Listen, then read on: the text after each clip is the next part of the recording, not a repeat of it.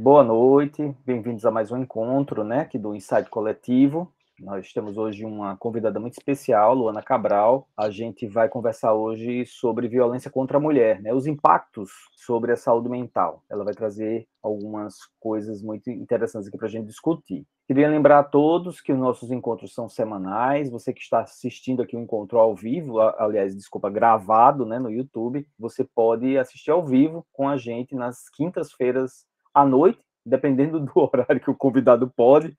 Ah, se ele puder esse horário, vai ser esse horário, senão a gente avisa lá no grupo o horário que ele pode. Pessoas que participam ao vivo aqui do grupo são as pessoas que participam do financiamento coletivo. Né? As pessoas que participam do financiamento coletivo, uma das recompensas é poder estar aqui ao vivo, fazer essas discussões e trocar ideia aqui com a gente. Mas o conteúdo do, do Insight Coletivo é um conteúdo gratuito, ele está disponível no YouTube. A gente se encontra desde novembro quase que semanalmente, a gente falhou só um pouquinho, mas quase que semanalmente a gente tá, tem vários encontros já gravados com temáticas super importantes para a saúde mental.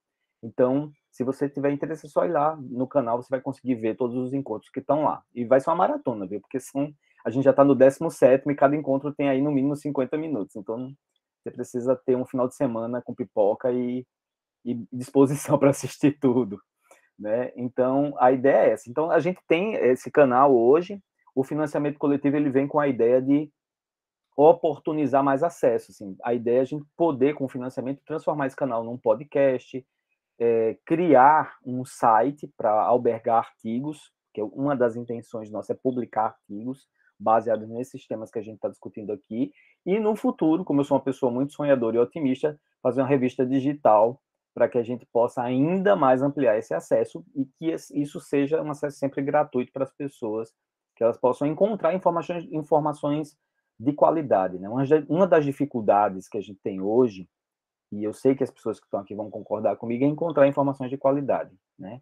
com embasamento científico, pessoas que sabem o que estão falando, porque infelizmente na internet, nessas mídias digitais, a gente conta pessoas de toda ordem que muitas vezes não sabem o que estão falando. E a gente precisa ter clareza e uma curadoria para poder acessar as pessoas mais adequadas nesse sentido. Então, a gente não pode ficar é, na era das fake news aceitando tudo que vem nas mídias sociais como se fossem verdade. Então, a gente precisa ter esse cuidado. E o nosso propósito, um dos nossos propósitos aqui é fazer essa curadoria e trazer informações realmente interessantes para todo mundo aqui. É isso, é esse o recado que eu tenho. Luana, seja bem-vinda muito obrigado você estar aqui, né? Assim, é um altruísmo, uma disposição poder compartilhar conosco seu, do seu tempo. Então, gratidão, muito obrigado e eu deixo que você se apresente agora. Oi, gente, boa noite. É, obrigada, Adriano, pelo convite inicialmente, né? Pelas palavras gentis. É, eu fico muito feliz, na verdade, de estar aqui com vocês. Agradeço demais o convite. Eu acho que esse tema, né? Falar sobre violência contra as mulheres nesse março, né? 8 de março aí, que foi ontem, é emblemático, né? É necessário, é importante a gente chamar a atenção em março, mas, obviamente, durante todos os meses do ano, né? Assim, é, eu costumo até falar bastante que as, as, campanhas né, alusivas aos meses, assim, com as cores, enfim, elas são importantes demais, são necessárias, mas elas são né, insuficientes, porque isso deve ser, né, alguns processos, alguns fenômenos devem ser enfrentados todos os meses do ano, todos os dias, né, enfim, para que a gente consiga superá-los, né. Mas vou me apresentar aqui rapidinho para vocês. Eu sou Luana Cabral, sou psicóloga, Atualmente eu atendo né, como psicóloga clínica e também trabalho no Centro de Referência em Direitos Humanos, Marcos Dionísio, que é vinculado na Universidade Federal do Rio Grande do Norte. Então, tanto pelo CRDH, né, quanto pela clínica, a gente, como eu estava falando aqui inicialmente com, com o Adriano, né, a gente se depara com esse tema, a gente se depara com os efeitos dessa violência, e a gente tem refletido, né, sobre esses impactos, né, é, que são produzidos né, do ponto de vista psicológico, mas do ponto de vista da saúde integral, né, dos sujeitos e das sujeitas. Então, a gente tem muita coisa para abordar, muita coisa para falar, né? A nossa proposta aqui hoje é que seja de fato um diálogo, né, uma conversa, que a gente possa, né, dialogar, que a gente possa tirar dúvidas e ter, né, esse momento de aprendizado coletivo, porque eu tenho certeza que, né, quem está aqui presente também tem várias coisas para dizer, né, para compartilhar nesse espaço e que a gente possa, então, ter né, muitos frutos desse momento. Muito bem. Então, é, você vai é, compartilhar sua tela para fazer a apresentação agora? Isso mesmo. Preparei aqui uma apresentaçãozinha, gente, mas vamos combinar o seguinte, tá? Eu vou apresentar aqui, vou falar, né, trazer o conteúdo que eu coloquei nos slides, mas vocês podem, tá, levantar a mãozinha aqui a qualquer momento, me interromper para a gente, né, se tiver alguma dúvida, alguma questão, a gente ir dialogando, tá bem? Então, a gente vai conversar um pouquinho sobre esse fenômeno, né, da violência contra as mulheres, e o impacto sobre a saúde mental. Já me apresentei, né, para vocês. E aí eu queria inicialmente chamar um pouco a atenção, né? Antes a gente entrar propriamente né, nos efeitos, nas consequências, nos impactos, né? Que essa violência tem sobre as mulheres, né, especificamente, é, trazer um pouco para você, para vocês, para a gente, né, uma reflexão sobre as estruturas, né? Então, a gente vive numa sociedade que ela é baseada, né, que ela é estruturada de determinadas formas, né, de determinadas maneiras. Então, a gente tem um sistema aí econômico, né, que é o capitalismo, a gente tem um sistema, né, digamos assim, que atribui, né, papéis de gênero a homens e mulheres, que é baseado numa hierarquia masculina, e por isso a gente denomina, né, de patriarcado, que é um sistema de privilégios né, para os homens em detrimento das mulheres, e a gente tem uma outra estrutura né, que está imbricada assim, nas anteriores, que é o racismo. Né? Então, essas estruturas elas se relacionam o tempo todo e elas produzem efeitos né, na sociedade, produzem efeito nas relações que a gente estabelece uns com os outros. Né? Então, essas estruturas vão produzir uma série de desigualdades do ponto de vista do gênero, do ponto de vista da classe e do ponto de vista da raça. Né? Então, mesmo vai analisar os dados sobre violência contra as mulheres, que a gente vai fazer um pouquinho mais aqui na frente, e se a gente for né, comparar a violência que mulheres brancas ou mulheres não negras sofrem e a violência que mulheres negras né, ou indígenas sofrem, a violência contra esse segundo grupo é muito maior, né? Por que, que isso se estrutura dessa forma? Uma das, uma das respostas é justamente porque a sociedade está baseada né, num sistema que é racista, né, numa estrutura que é racista. Né? Então, a mesma coisa se a gente for pensar na dimensão salarial, né? as mulheres negras, elas ocupam as piores ocupações, elas estão nos trabalhos mais informais, mais precarizados, né? Isso é como se a gente é, costuma falar, né, que é como se fosse uma dupla situação de violência, né, de violação de direitos, tanto pelo fato do gênero, né, de ser mulher, quanto pela, pela condição da cor, né, de ser uma mulher negra. Então, essas estruturas, elas combinadas, né, produzem uma sociedade que é extremamente desigual, né, inclusive aí para as mulheres.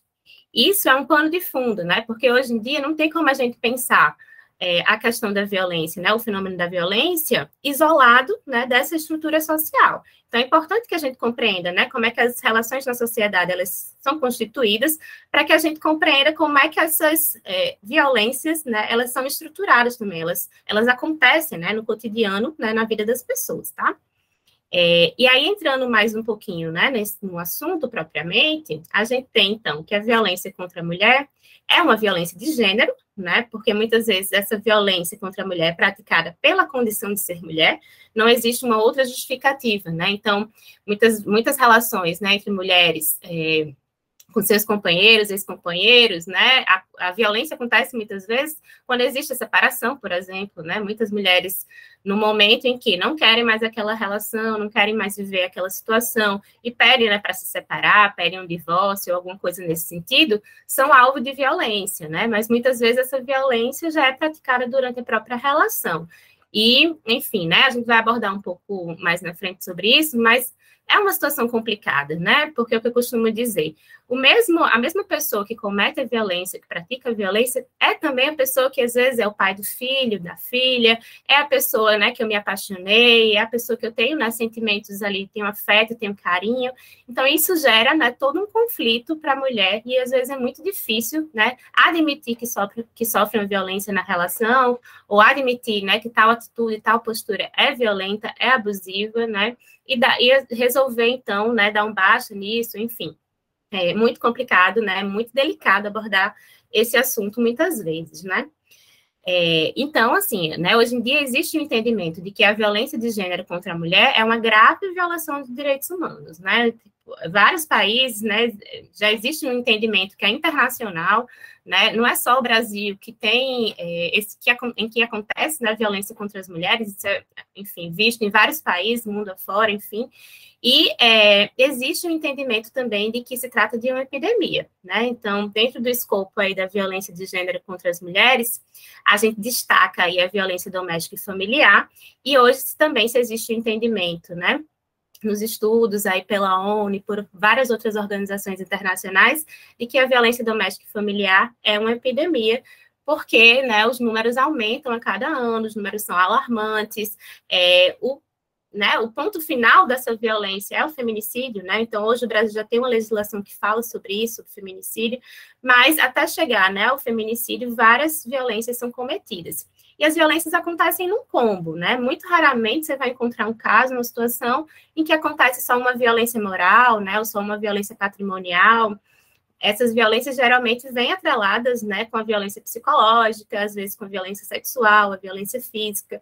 Então é muito, né, assim, difícil não existir, não ser um combo de violências, né, de situações de violação de direitos contra as mulheres. Por isso se tem esse entendimento, né, de se tratar de uma epidemia, de um fenômeno, né, que atravessa gerações, de um fenômeno que não tem uma classe social, né, definida, assim, acontece contra mulheres em todas as classes sociais, ainda que o repertório, né, e o acesso aos direitos seja muito difícil para as mulheres da classe trabalhadora, né? Então, Enquanto que a gente tem diferenças do ponto de vista né, do acesso à informação, às vezes, do acesso a uma rede de cuidado e de suporte para as mulheres das classes né, A e B, para as mulheres da classe C, da classe trabalhadora, tanto o acesso à informação às vezes é mais difícil, quanto o acesso à rede, às políticas públicas, aos equipamentos, e isso deixa muitas vezes essas mulheres ainda mais vulneráveis né, à violência sofrida. Então, Luana, é algo. Oi? Deixa eu fazer uma pergunta. Sim. É, você, você, porque você colocou aí que hoje é uma epidemia, né? É, a gente pode considerar que hoje é uma epidemia porque, de fato, a gente tem uma violência. A gente pode, a gente tem dados. A minha dúvida é essa. A gente tem dados que comprovam que houve um aumento dessa violência contra a mulher. Ou hoje isso, isso está mais claro? Uhum. A gente não tem uma resposta precisa é, para essa pergunta, Adriano. Por quê? Né? Porque a sociedade ela vai se complexificando de tal forma que a gente pode dizer as duas coisas. Tanto que a violência contra a mulher aumentou, por quê?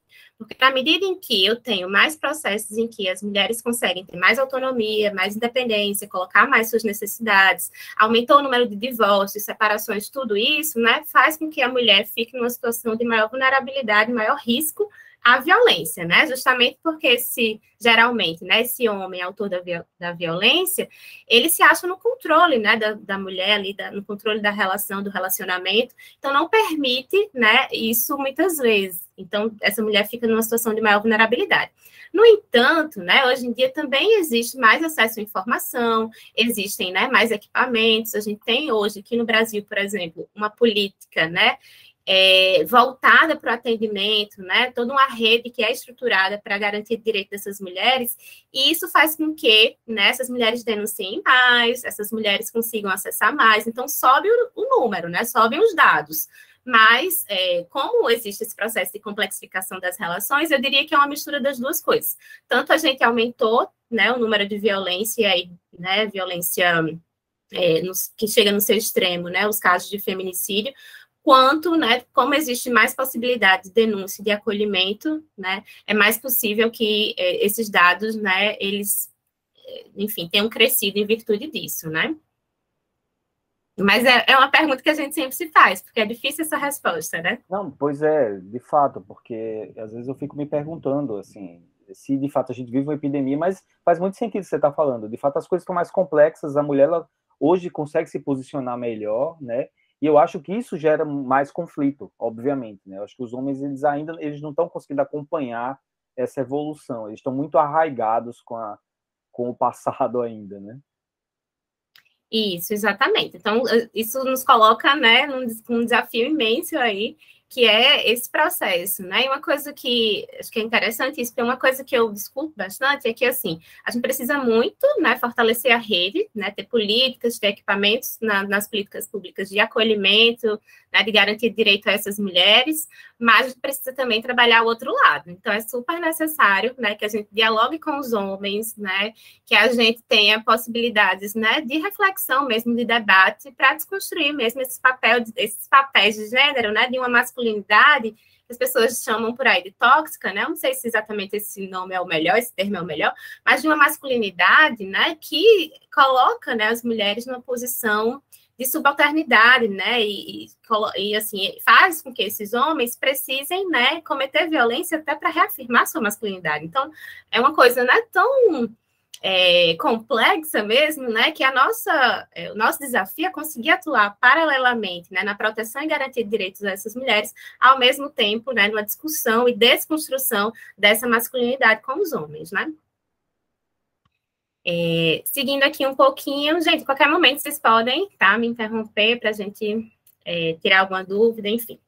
Mas seguindo aqui um pouco a apresentação, né, a gente tem uma legislação que é super importante, lá de 1994, que o Brasil assinou, né, que o Brasil é signatário, é, assinar uma declaração como essa, né, que é a Convenção de Belém do Pará, significa, né, que o Brasil ele se compromete a adotar, né, uma estrutura, né, que garante direito para as mulheres, né, que combate, que enfrenta a violência contra a mulher. Então, Nessa convenção tem o esclarecimento né, do que se trata aí de violência contra a mulher, que ele que fala, né, que é qualquer ato ou conduta baseada no gênero, olha aí o gênero, né, que cause morte, dano ou sofrimento físico, sexual ou psicológico à mulher, tanto na esfera pública como na esfera privada. Então, a gente tem falado muito sobre a questão da violência doméstica e familiar, porque teve um aumento aí exponencial, né, no número nas denúncias, enfim, nas, nos casos, nas situações, mas existe violência de gênero contra a mulher, né, na rua, né, nas instituições, em vários espaços, né, públicos, inclusive. Então, a gente também tem,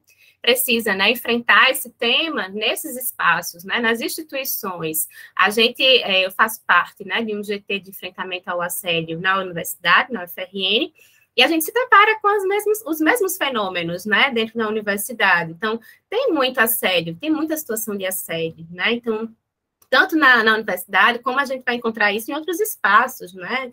Enfim, é, nas instituições propriamente, porque essas instituições, elas não estão isoladas do que acontece na sociedade, pelo contrário, né? Elas reproduzem os mesmos, as mesmas situações, as mesmas questões, os mesmos fenômenos, né? Então, a gente vai encontrar isso também nos, nesses espaços, né? É, e aí, né, continuando aqui, engloba a violência física, sexual e psicológica ocorridas no âmbito da família ou da unidade doméstica, em qualquer relação interpessoal e cometida por qualquer pessoa, como o estupro, o abuso sexual, a tortura, o tráfico de mulheres, a prostituição, no caso, né, forçada, o sequestro ou assédio sexual, inclusive se perpetrada ou tolerada pelo Estado e seus agentes. Então, assim, é um conceito bastante amplo, né, e, por exemplo, a Lei Maria, da Penha, que é uma lei super elogiada, né, é uma lei que também é baseada né, nessa Convenção de Belém do Pará. É, e aqui eu trouxe um pouco dos dados, assim, são dados bem recentes, eu acompanho, né, os relatórios que são produzidos pelo Fórum Brasileiro de Segurança Pública, e aí teve uma última publicação deles, que foi em parceria, né, com a Datafolha, com a Uber, mas que dá um panorama um pouco da situação atual, né, no que se refere à violência de gênero contra as mulheres. E aí são vários dados, né? Vocês podem acessar depois esse relatório facilmente na internet, tudo. Mas eu trouxe só alguns para a gente pensar aqui um pouco, né? É, por isso que tem aqui, né? Uma epidemia de violência. Então, um primeiro dado, né? 33,4% das mulheres brasileiras com 16 anos ou mais sofreram violência física e ou sexual por parte do parceiro, íntimo ou ex.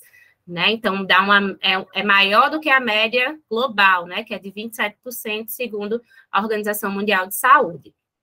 É, um outro dado aqui interessante para a gente é, discutir, né? As principais formas de violência provocadas por parceiro íntimo ou ex. Então, 32,6% violência psicológica, 24,5% violência física, 21,1% sexual, 12,9% a mulher foi forçada a ficar sozinha ou impedida de se comunicar com amigos e familiares, 9,8% teve acesso negado a recursos básicos como assistência médica ou dinheiro. E aí, como eu tinha falado inicialmente, nessas violências, na verdade, elas acontecem juntas, né? Então, é, na mesma medida em que a mulher sofre uma violência física, né, ela está sofrendo uma violência psicológica ali com certeza, né? Não tem um dano que é físico, é somente físico. Esse dano físico, ele produz repercussões psicológicas, né? Então, essas violências, elas costumam estar associadas, né?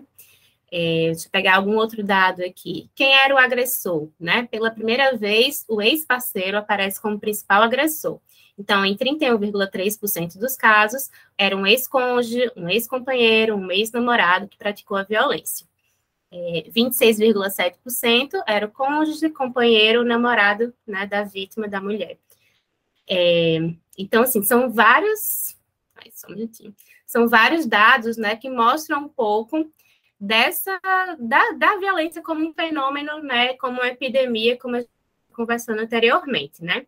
E aí um outro dado só para a gente passar para o próximo slide, né? Quem são essas mulheres? E aí tem aqui o dado, né, de que 65,6% são negras, 29% são brancas, 2,3% amarelas, 3% indígenas, né? Então, como eu tinha mencionado anteriormente, existe sim né, uma dimensão aí da, da raça, né? E a gente tem essa informação, em que as mulheres negras, né, sofrem até três vezes mais violência do que mulheres não negras, né? Então, é um dado que nos permite pensar, então, a necessidade de políticas públicas específicas para esse grupo, né? Porque estão numa posição ali de maior vulnerabilidade, maior risco né, a sofrerem violência. É, continuando um pouco mais, tem só mais um dado aqui que é interessante da gente abordar, né? Que é o que fez após o episódio mais grave da violência. Então, 45% das mulheres que sofreram violência, né, no episódio mais grave, não fez nada por que será, né, que essas mulheres não, não fizeram nada? Lembrando um pouco da sondagem que a gente, né, do questionário que a gente aplicou na universidade para a questão de violência de gênero e assédio sexual, quando a gente perguntava por que que não denunciou, muitas pessoas, né, alegaram é, tanto o medo da perseguição, né, de sofrerem alguma repre represália em virtude da denúncia, como o fato de que não ia dar em nada. Então, existe, né, quando a gente aplica a mesma, a mesma, o mesmo raciocínio, né, para para esse dado aqui, existe uma descrença muito grande, né, de que algo vai ser feito. E uma descrença muito grande que essa mulher vai seguir sendo protegida, né, pelo Estado. Essa proteção, ela não acontece muitas vezes. Então, assim, acho que é super importante, por exemplo, a gente falar que existem medidas protetivas, né, a mulher que passa por uma situação de violência doméstica e familiar, ao registrar um boletim de ocorrência, ela pode pedir uma medida protetiva, né, muitas vezes elas pedem, só que essa medida protetiva, que às vezes se refere, né, a pessoa não poder se aproximar tantos metros, não poder frequentar os mesmos lugares, se tiver porte de arma, né, é, esse porte de arma fica anulado, enfim, mas isso, né, não garante a segurança, né, dessa, dessa mulher, muitas vezes. Então, muitas mulheres, infelizmente, né, foram vítimas de feminicídio, mesmo tendo medida protetiva. Então, é um assunto né, que ainda, por mais que a gente tenha avançado, as legislações tenham avançado, as políticas tenham avançado, ainda assim, né, a gente não consegue enfrentar totalmente essa situação. É... É, às, Enfim, vezes, às, vezes, eu fico me questionando, Luana, não sei se, se essa é uma discussão pertinente, mas às vezes eu fico me questionando se isso não é uma violência do próprio Estado, né? A negligência que o Estado acaba se, se colocando assim, a gente tem políticas públicas, a gente tem um arcabouço legal que protege a mulher, né? Mas o, o Estado ele não é diligente, né? Então assim, muitas vezes me preocupa, sabe assim. E eu vejo às vezes no, no discurso dos representantes do Estado é, um discurso que é, corrobora com essa não diligência, sabe? Uhum. Assim, no uhum. sentido de, de uma certa autorização para essa não diligência, sabe? Aí eu fico me questionando, poxa, isso não seria também uma violência, né? Será que o Estado também não está também praticando uma violência quando ele é negligente, quando ele é não diligente, quando os seus representantes eles são é, é, eles são omissos, né, de certa forma, porque infelizmente, a, a maior parte deles são homens, e são homens com a cabeça de um tempo já ultrapassado, né? Então é o que me preocupa, sabe? Assim. Uhum. Não, sem dúvida, está correto, né? Acho que tem sim uma responsabilidade muito grande do Estado, até porque assim é, existe uma certa legitimidade social para que algumas coisas continuem acontecendo. Então é como se a gente naturalizasse né, determinados fenômenos, como a violência contra as mulheres. É, como é que a gente faz isso enquanto sociedade, né? Na medida em que a mulher é sempre colocada como a culpada por determinadas situações, muitas vezes culpada, né, pela violência que sofreu. Aquela velha história, né? Ah, estava tal hora sozinha em tal lugar. Ah, estava vestida de tal jeito né? Então, assim, todo esse, esse comportamento social, né? Todas essas posturas que são re, reforçadas socialmente, né? Elas têm é, um impacto na permanência desse tipo de situação, né? Na permanência da violência propriamente. E o Estado, né? Ao se omitir, né? De se posicionar, ao, se omitir de é, de responsabilizar, né, enfim, ele acaba também legitimando, né, a violência contra as mulheres, que é o que a gente está tratando aqui. Então, isso, né? Como o Frederico está colocando aqui, políticos são eleitos justamente pelo seu discurso machista, né? Então, tudo isso é reforçado. Então, se a gente tinha, por exemplo, até pouco tempo atrás, um representante, né? O maior representante do, do país, do Estado, né? É, com discursos misóginos, né, machistas, etc., reproduzindo isso pra, em qualquer veículo de comunicação, em qualquer lugar, né, as pessoas né, assistindo aquilo vão se sentir também muito à vontade, né, para praticar a violência, para reproduzir discursos de ódio. Legitimadas, né? É, legitimadas, isso se retroalimenta, né? Então, por isso que é tão importante a gente tomar, né, decisões políticas, por isso que a gente fala, né, é, é, viver político, né, porque tudo tem relação é, tudo tem relação com a nossa vida, com a nossa existência, né? Não tem, ao não se posicionar, ao se omitir, a gente de alguma forma está contribuindo para a reprodução né, de determinadas situações na sociedade. Então, tem um pouco desse elemento, sim, como você mencionou. Isso, né? Estão falando aqui no chat do movimento, né? Red Pill, é exatamente isso que a gente tem assistido, né? E ao mesmo tempo que tem todo o um enfrentamento a isso, né, a esses discursos, enfim, também existe, né, por uma parte da sociedade, legitimação desse discurso, né? Então a gente tem um trabalho aí, uma tarefa que é árdua, né, que é de encontro a isso, de desconstruir todos esses papéis sociais, né, todos esses discursos, essas construções que reforçam, né, e reproduzem violência cotidianamente, né, contra determinadas populações.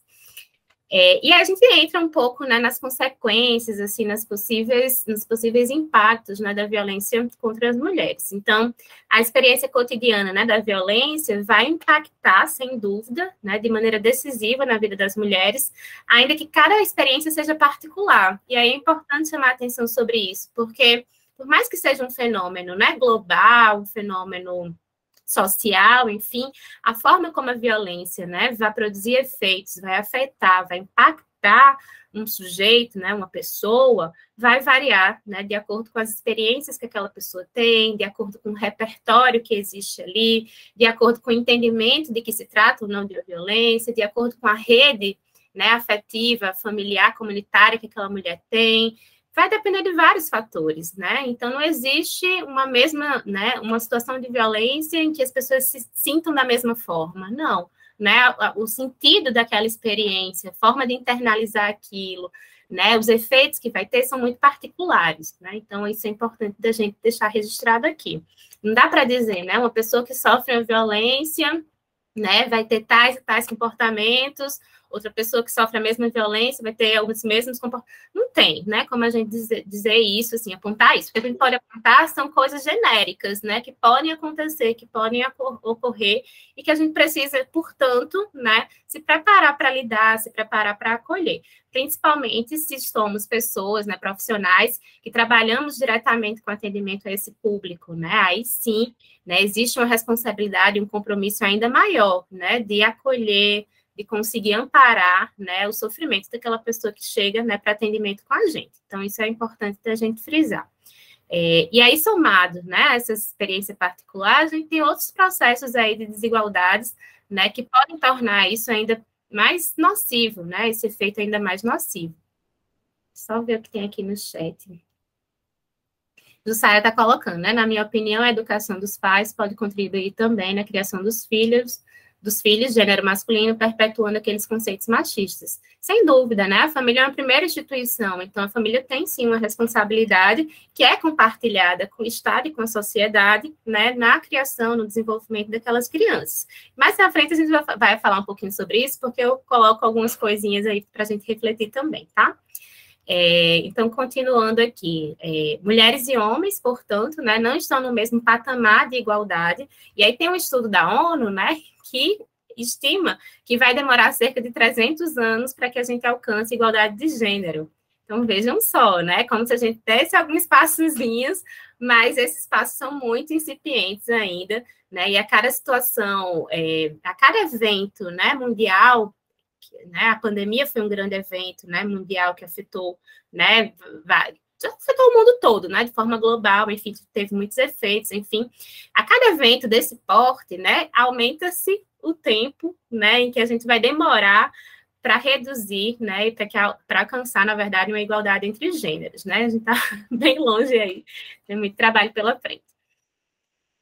Vou fazer uma previsão pessimista aqui.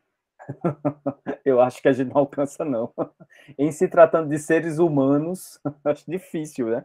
Porque se a gente pensa que existe uma, uma parte de nós, seres humanos, que pensa sempre o contrário, como é que a gente vai conseguir atingir isso, né? Eu sei não, eu, eu, eu tenho minhas dúvidas, sabe? É, mas se a gente não tiver esperança, né, de mudar um pouco essa realidade, fica difícil também, né, seguir não, trabalhando não, com as coisas que a gente trabalha. Não, não, não estou dizendo que a gente tem que lutar, e é por isso que eu estou aqui, eu estou lutando aqui pela saúde mental, mas...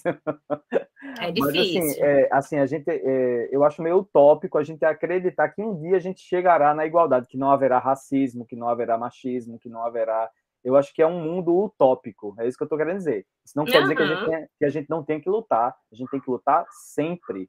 E é por isso que a gente está aqui fazendo isso. Isso, exatamente. Porque assim, pode ser, né? Vai que um dia a gente alcance, mas até lá tem tanto chão pela frente, né? Tanta coisa que a gente precisa fazer. E eu acho que é isso mesmo que você falou. Às vezes fica, né, esse. Às vezes a gente recai nesse, nessa dificuldade de, de acreditar nisso, né, como possibilidade, mas a gente segue trabalhando tendo isso como horizonte, né? É, mais um, mais, né, possíveis consequências aqui. Então, as variadas formas de violência, né, causam consequências físicas e emocionais que impactam, por exemplo, na capacidade laboral da mulher, né? E aí a questão de trabalho, né? A curto prazo pode produzir, né? É, absenteísmo, pode diminuir a produtividade, a autoestima, a longo prazo, né? Pode ter consequências que se revertem em históricos de mercado de trabalho inconsistentes, né? Dinâmicas individuais oscilando entre períodos de emprego curto e desemprego longo, subemprego, redução permanente na produtividade, no salário.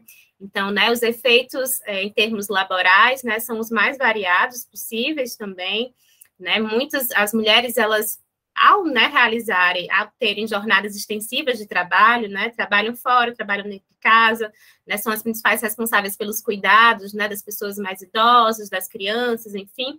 Então, essa sobrecarga, né, junto com a violência, né, produz aí grandes efeitos, muitas vezes essas mulheres adoecem de tal forma, que se ausentam por longos tempos mesmo do mercado de trabalho, não conseguem voltar ou voltam com muita dificuldade. É, um dos principais mecanismos, né, pelo qual a violência doméstica, especificamente, pode afetar a produtividade da mulher é por meio da deterioração da sua saúde, né, como eu tinha mencionado. Em Natal, foi feita uma pesquisa ali em 2018, e aí são dados da pesquisa sobre as condições socioeconômicas e violência doméstica familiar contra a mulher, que vocês também podem acessar, né, colocando na internet. E aí nessa pesquisa é dito, né, que em Natal, 40% das mulheres vítimas de violência doméstica reportaram ter a saúde mental afetada pelo comportamento violento do parceiro. A violência doméstica também pode afetar negativamente a confiança da mulher em si mesma, bem como o senso de controle de suas ações e consequências, impedindo que ela exerça seu trabalho de maneira plena. Né? Então, na verdade, é, o que a gente tem né, como realidade é que não existe né, uma violência que não cause nenhum tipo de dano ou sofrimento. Qualquer tipo de violência, né, do insulto a uma agressão física, a uma violência sexual, vai produzir um dano. né, esse dano ele tem efeitos né, que podem ser atenuados a depender da condição de vida dessa mulher, do acesso à informação que ela tem, da rede, principalmente, né, comunitária e familiar que ela, que ela tem também ao redor dela, é, da, do tempo né, em que ela passa pela situação de violência, do entendimento que ela tem de que aquilo se trata de violência, da gravidade da violência, algumas vezes. Então, tudo isso são fatores que vai interferir né, na forma como essa violência vai produzir danos né, na vida dessa mulher. É, e aí, dando continuidade aqui, então, por exemplo, né, a humilhação repetitiva e de longa duração interfere na vida da pessoa que sofre violência, comprometendo sua identidade, sua dignidade, suas relações afetivas e sociais. E aí, muitas vezes, né, o medo de se relacionar, é, muitas vezes, né, a expectativa de que não vai conseguir se relacionar novamente, né? Então, é, muitas vezes essa violência da mulher, né, que ela se sente muitas vezes nada, né? Assim, e entender, né? E ao mesmo tempo que ela se sente dessa forma, ela acha que a culpa é dela pela violência que ela sofre, né? Então, existe todo um processo aí de manipulação, né? De deteriorização da autoestima dessa mulher que vai comprometer aí outras né, relações que ela vem a estabelecer. Às vezes é, com parceiros né, afetivos sexuais, às vezes com familiares, com os filhos, né? Então, tudo isso vai estar interferindo também nessas relações. É, e aí, né, o que pode causar graves danos à saúde física e psicológica, podendo desencadear ou agravar quadros de estresse, de depressão, de irritabilidade, ansiedade, esgotamento profissional, fadiga crônica, alcoolismo, insônia, dores musculares, pressão alta, aumento de peso, enfim, né, vários efeitos aí que podem ser produzidos. E aí eu trouxe também algumas reflexões para a gente fazer, né, porque assim, é, é isso que a Adriana falou, né? A gente não vai resolver o problema da violência contra as mulheres amanhã, né? Não vai ser amanhã, não vai ser daqui a um mês, não vai ser aqui, daqui a 10 anos. É um fenômeno, né? Que, como qualquer fenômeno que é produzido socialmente, ele envolve, né, vários atravessamentos. Então, como eu tinha falado anteriormente, né? A sociedade ela se complexificou de tal forma que hoje em dia, por exemplo, a gente tem coisas que a gente não tinha há 10, 20 anos atrás. Os crimes cometidos, né, pela internet, nas redes sociais, né? O aumento, por exemplo, de situações de extorsão, de ameaça, né? Enfim, pelas redes sociais, né? Então, coisas que a gente não previa, né, há 20 anos atrás, que estão acontecendo hoje e que daqui a 20, 30 anos vão ser outros fenômenos né, que vão também impactar na questão da violência, porque essa sociedade, né, a sociedade, ela está o tempo todo, ela é dinâmica, né, então está tá o tempo todo produzindo reformulações nessas relações, na forma como a gente se relaciona, né, no tipo de relacionamento que a gente estabelece, então isso tudo está sendo, né, vai passando por vários processos, se complexificando cada vez mais, e exigindo, né, passo já a palavra, Frederico, e exigindo de nós, né, cada vez mais... É, condições, né, de entender esse fenômeno, né, estudar sobre ele, produzir dados, produzir informações para produzir respostas, né, pelo menos respostas que amenizem essa situação, né, e amenizem tantas outras situações que a gente vivencia. Pode ir, Frederico. Oi, boa noite, Luana, boa noite a todos.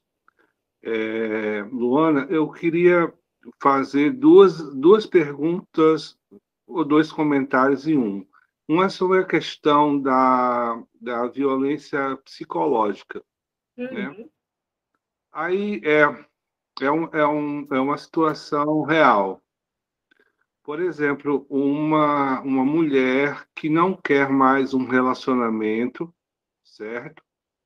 E ela, e ela já manifestou o, o término desse, desse, desse, a vontade de terminar esse relacionamento, porque inclusive a pessoa é casada e ela não quer ter mais esse tipo de relacionamento, só que ela não consegue é, é, terminar porque a, o, o, homem, no caso, ele insiste, ele tem acesso à casa dela e, e e ele acaba frequentando ao ponto de, para ela não ver, ela tem que sair de casa sem dizer o paradeiro, né? E, e, dar um perdido, como se fala, sabe? Desaparecer. É, e, e, aí a questão é essa, né? Se é, a gente pode caracterizar como violência psicológica. O relato dela é que ela é muito dependente emocionalmente, que isso tem muito a ver com, com a relação que ela tinha com o pai dela e tudo. E, e ela acaba não mantendo a, nega, a negativa, a negativa né, em relação ao término desse relacionamento. Uhum. A outra questão que eu queria colocar também é a questão das crianças que presenciam né, é, a violência doméstica em relação à mulher, principalmente as meninas. Né? Uhum.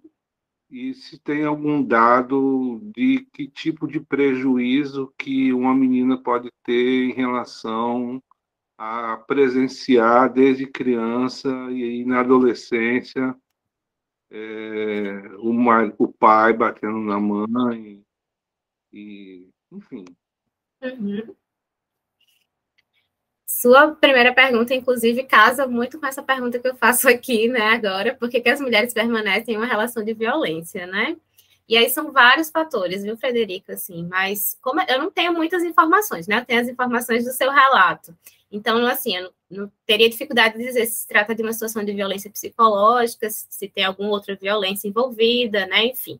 Mas pelo seu relato, né, o que, que, eu, o que, que eu diria? Né? Que essa mulher ela precisa ser fortalecida, né? Para que ela consiga se posicionar diante né, da, desse término, enfim, né? Se, se essa vontade dela, né, de terminar, finalizar essa relação, ela for, né, fortalecida, ela for acolhida, enfim, ela tiver um espaço, né, para falar sobre isso, para abordar as questões, para refletir por que, que ela continua nessa relação, mesmo não, uma parte dela não querendo, né, a outra parte dela acaba cedendo, e a gente não sabe se ela cede por causa de uma manipulação, né, de uma violência psicológica, enfim, ou se ela cede por outros motivos, né, e aí isso tudo precisaria, né, ser ouvido, né, a gente precisaria fazer uma escuta escuta, acolher essa mulher, entender qual, o que, que ela está pensando ali daquela situação, como é que ela se enxerga naquela relação, para pensar ela os, os caminhos, né, as, as, possibilidades diante disso, assim. Mas se ela não quer mais, por exemplo, e ele força, né, o convívio, a convivência, se ele vai na casa dela, né, se, enfim,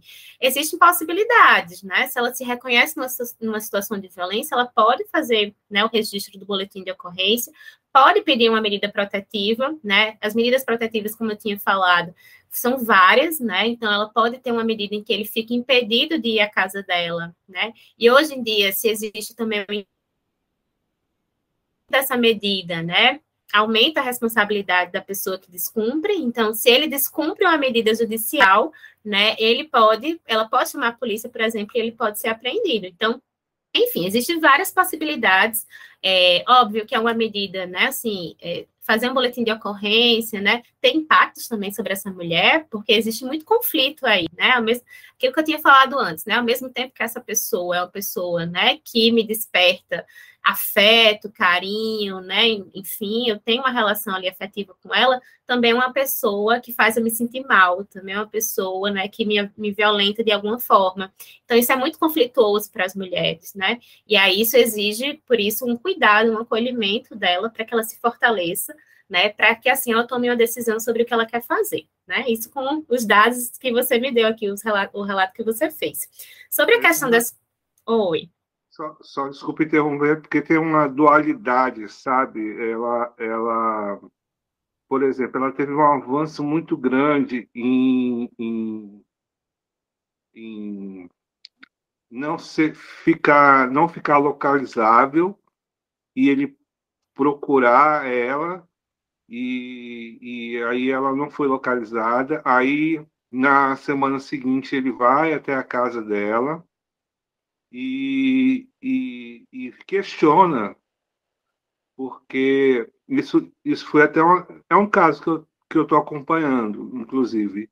E aí é uma situação, e eu acreditei nessa perspectiva de fortalecimento dela mesmo, que eu uhum. achei que foi um avanço para ela ela já se permitir a não ficar localizável, né? E mais ainda, não dá satisfação a, ele. E aí ele uhum. ficou agressivo. Aí, aí se mostra, né?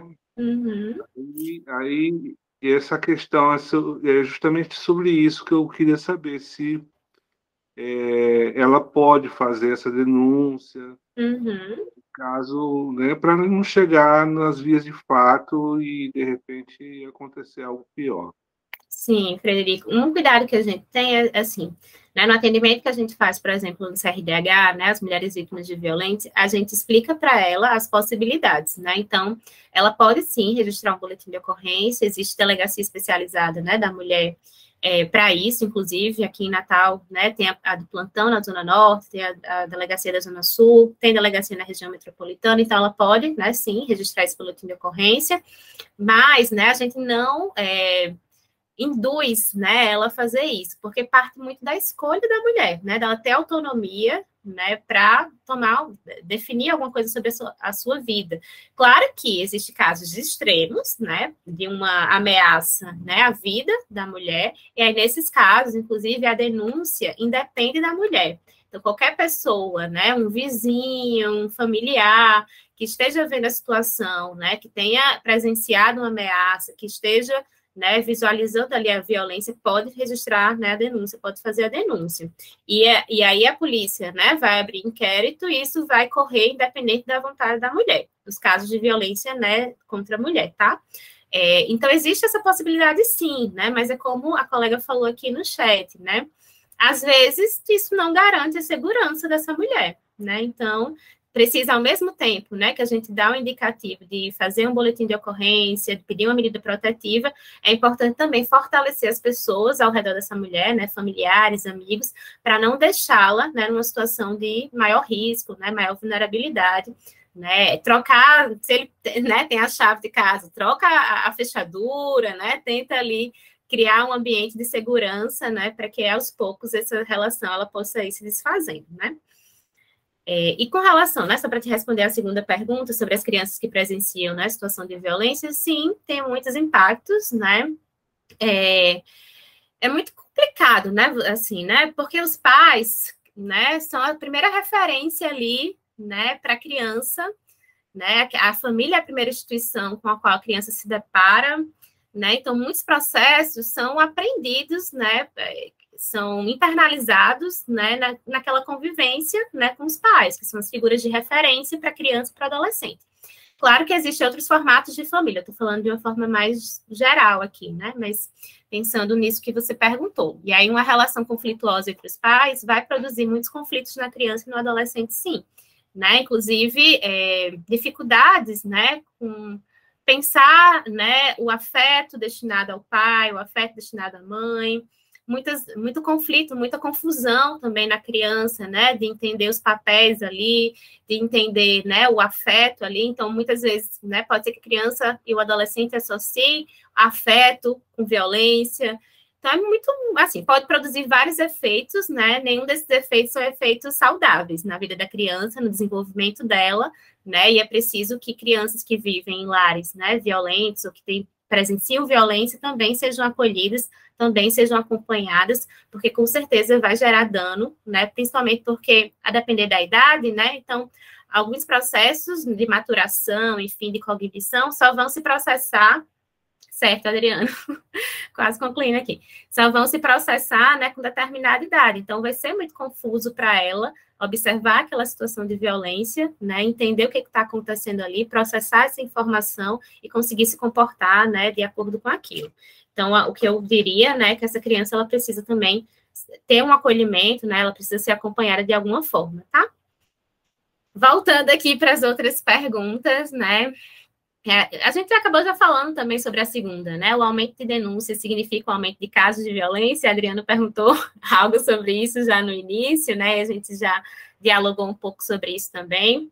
É, uma terceira pergunta, né? Realizar campanhas é suficiente para dar visibilidade e atenção necessária ao tema? O que mais pode ser feito? E a gente também falou um pouco sobre isso, né? Quando eu me referi ao fato de que as campanhas elas são importantes, elas aumentam a visibilidade sobre o tema, né, naquele determinado mês, naquela determinada data, mas elas são insuficientes, né, porque a gente precisa, na verdade, criar uma estrutura em que a mulher se sinta protegida, né, para realizar a denúncia, por exemplo, né, se sinta acolhida, né, e consiga fazer a denúncia, porque muitas vezes, né, essa mulher é impedida disso, porque ela sabe que ela vai se deparar, né, com um ambiente que é machista, né, com um ambiente que vai muitas vezes reproduzir violência, né? Então, a gente precisa, então, formar profissionais né, para trabalhar nesses espaços, para saber acolher, para saber fazer uma escuta, e a gente ainda né, tem muita dificuldade nesse sentido, porque muitos profissionais também reproduzem né, uma lógica e um discurso que é violento, que é violador de direitos, né, e que acaba né, reproduzindo mais violência sobre essa mulher. Né? Então, é um cenário bem complicado, eu diria, e a gente precisa trabalhar na na perspectiva mesmo da formação continuada, né, enfim, e na desconstrução, né, desses padrões, desses comportamentos e posturas.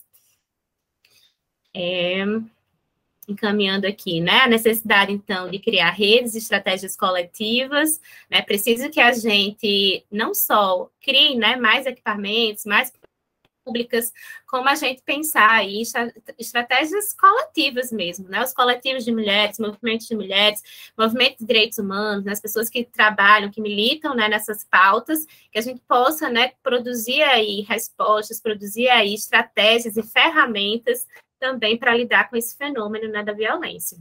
E aí algumas medidas né, que eu coloquei aqui, que é, dialogam um pouco né, com o que a colega falou no chat, que é justamente né, o fortalecimento da rede de proteção, de acolhimento, de atendimento às mulheres vítimas de violência.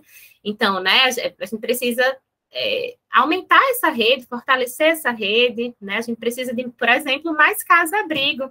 A gente tem duas casas-abrigo no estado, né? Então, as mulheres que precisam ser acolhidas porque estão ali ameaçadas, né, de vida, elas precisam ter um lugar seguro, né, que elas possam ali é, organizar a própria vida, né, é, estruturar uma rede de apoio, né, e que elas tenham sua vida, tenham resguardar, tenha resguardado a sua vida, né, e a gente só tem duas casas, por exemplo, no estado todo, né, a gente tem poucas delegacias especializadas da mulher, a gente tem, né, só um centro de referência da mulher aqui em Natal, a gente tem, né, por outro lado, no sucateamento das políticas públicas, né? Então, até mesmo os equipamentos da assistência, né? O CRAS, o CREA, os equipamentos da saúde, né? O CAPS, né? A gente tem pouco CAPS para a quantidade de demanda que existe.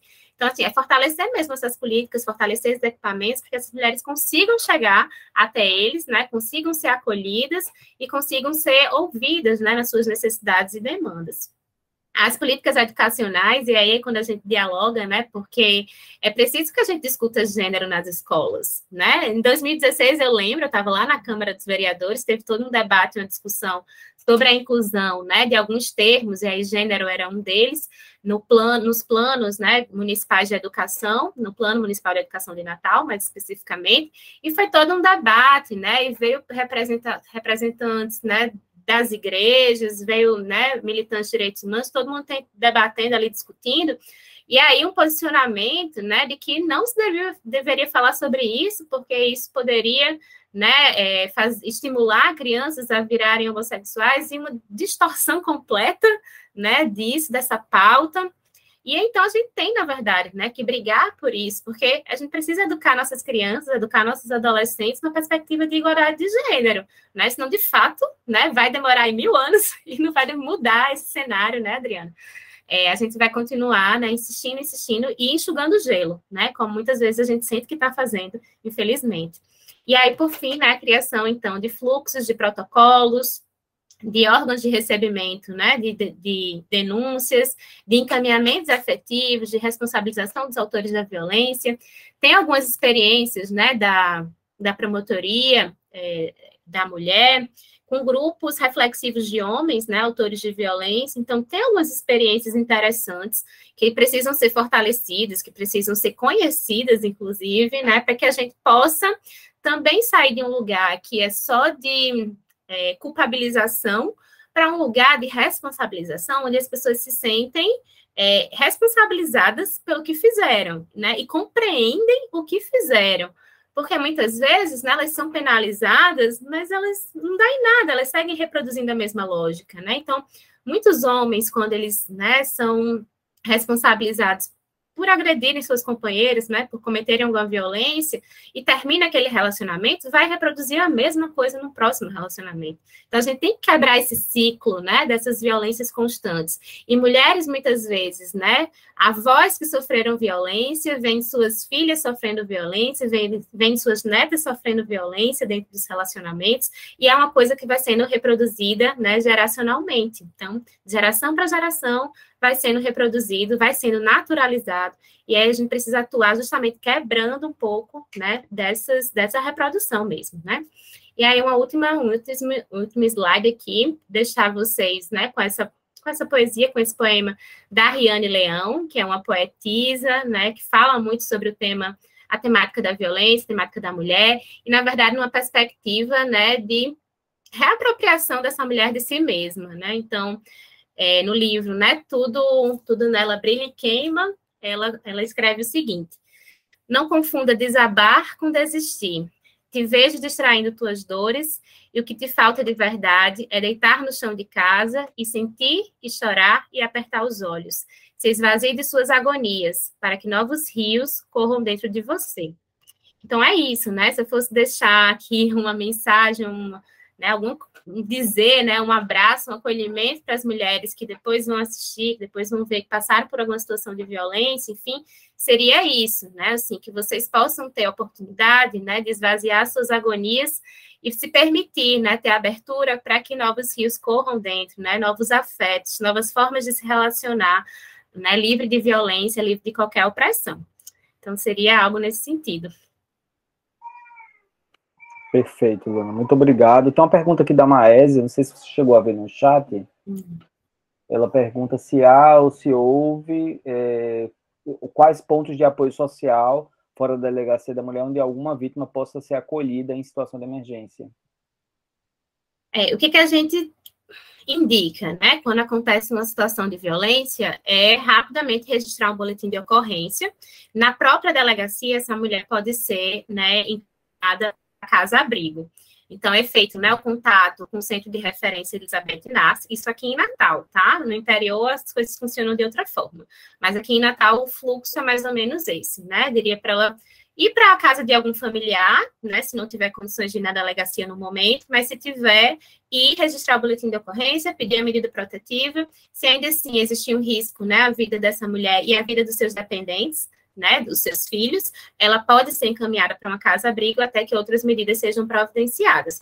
Se não existe essa possibilidade, né, o que eu indicaria é ir para casa de algum familiar ou de algum amigo, né, que ela possa ficar, que ela possa ser acolhida, até que também esses outros trâmites possam ser resolvidos. Em termos de rede de acolhimento, né, uma mulher em situação de violência, ela pode ser atendida no CREAS, que é o Centro de Referência Especializado é, centro de referência da assistência social, né, especializado da assistência social, o CRES lida com todas as situações de, viola, de violências e violação de direitos, né, então, essa mulher pode ser acompanhada pela equipe de lá, né, existe uma equipe composta por psicólogo, assistente social, pedagogo, enfim, pode fazer esse acolhimento, existe a própria, o próprio centro de referência Elizabeth Nasser, que faz esse acolhimento também dessa mulher, né? Então, acho que tem alguns equipamentos na rede aqui em Natal que podem dar esse suporte.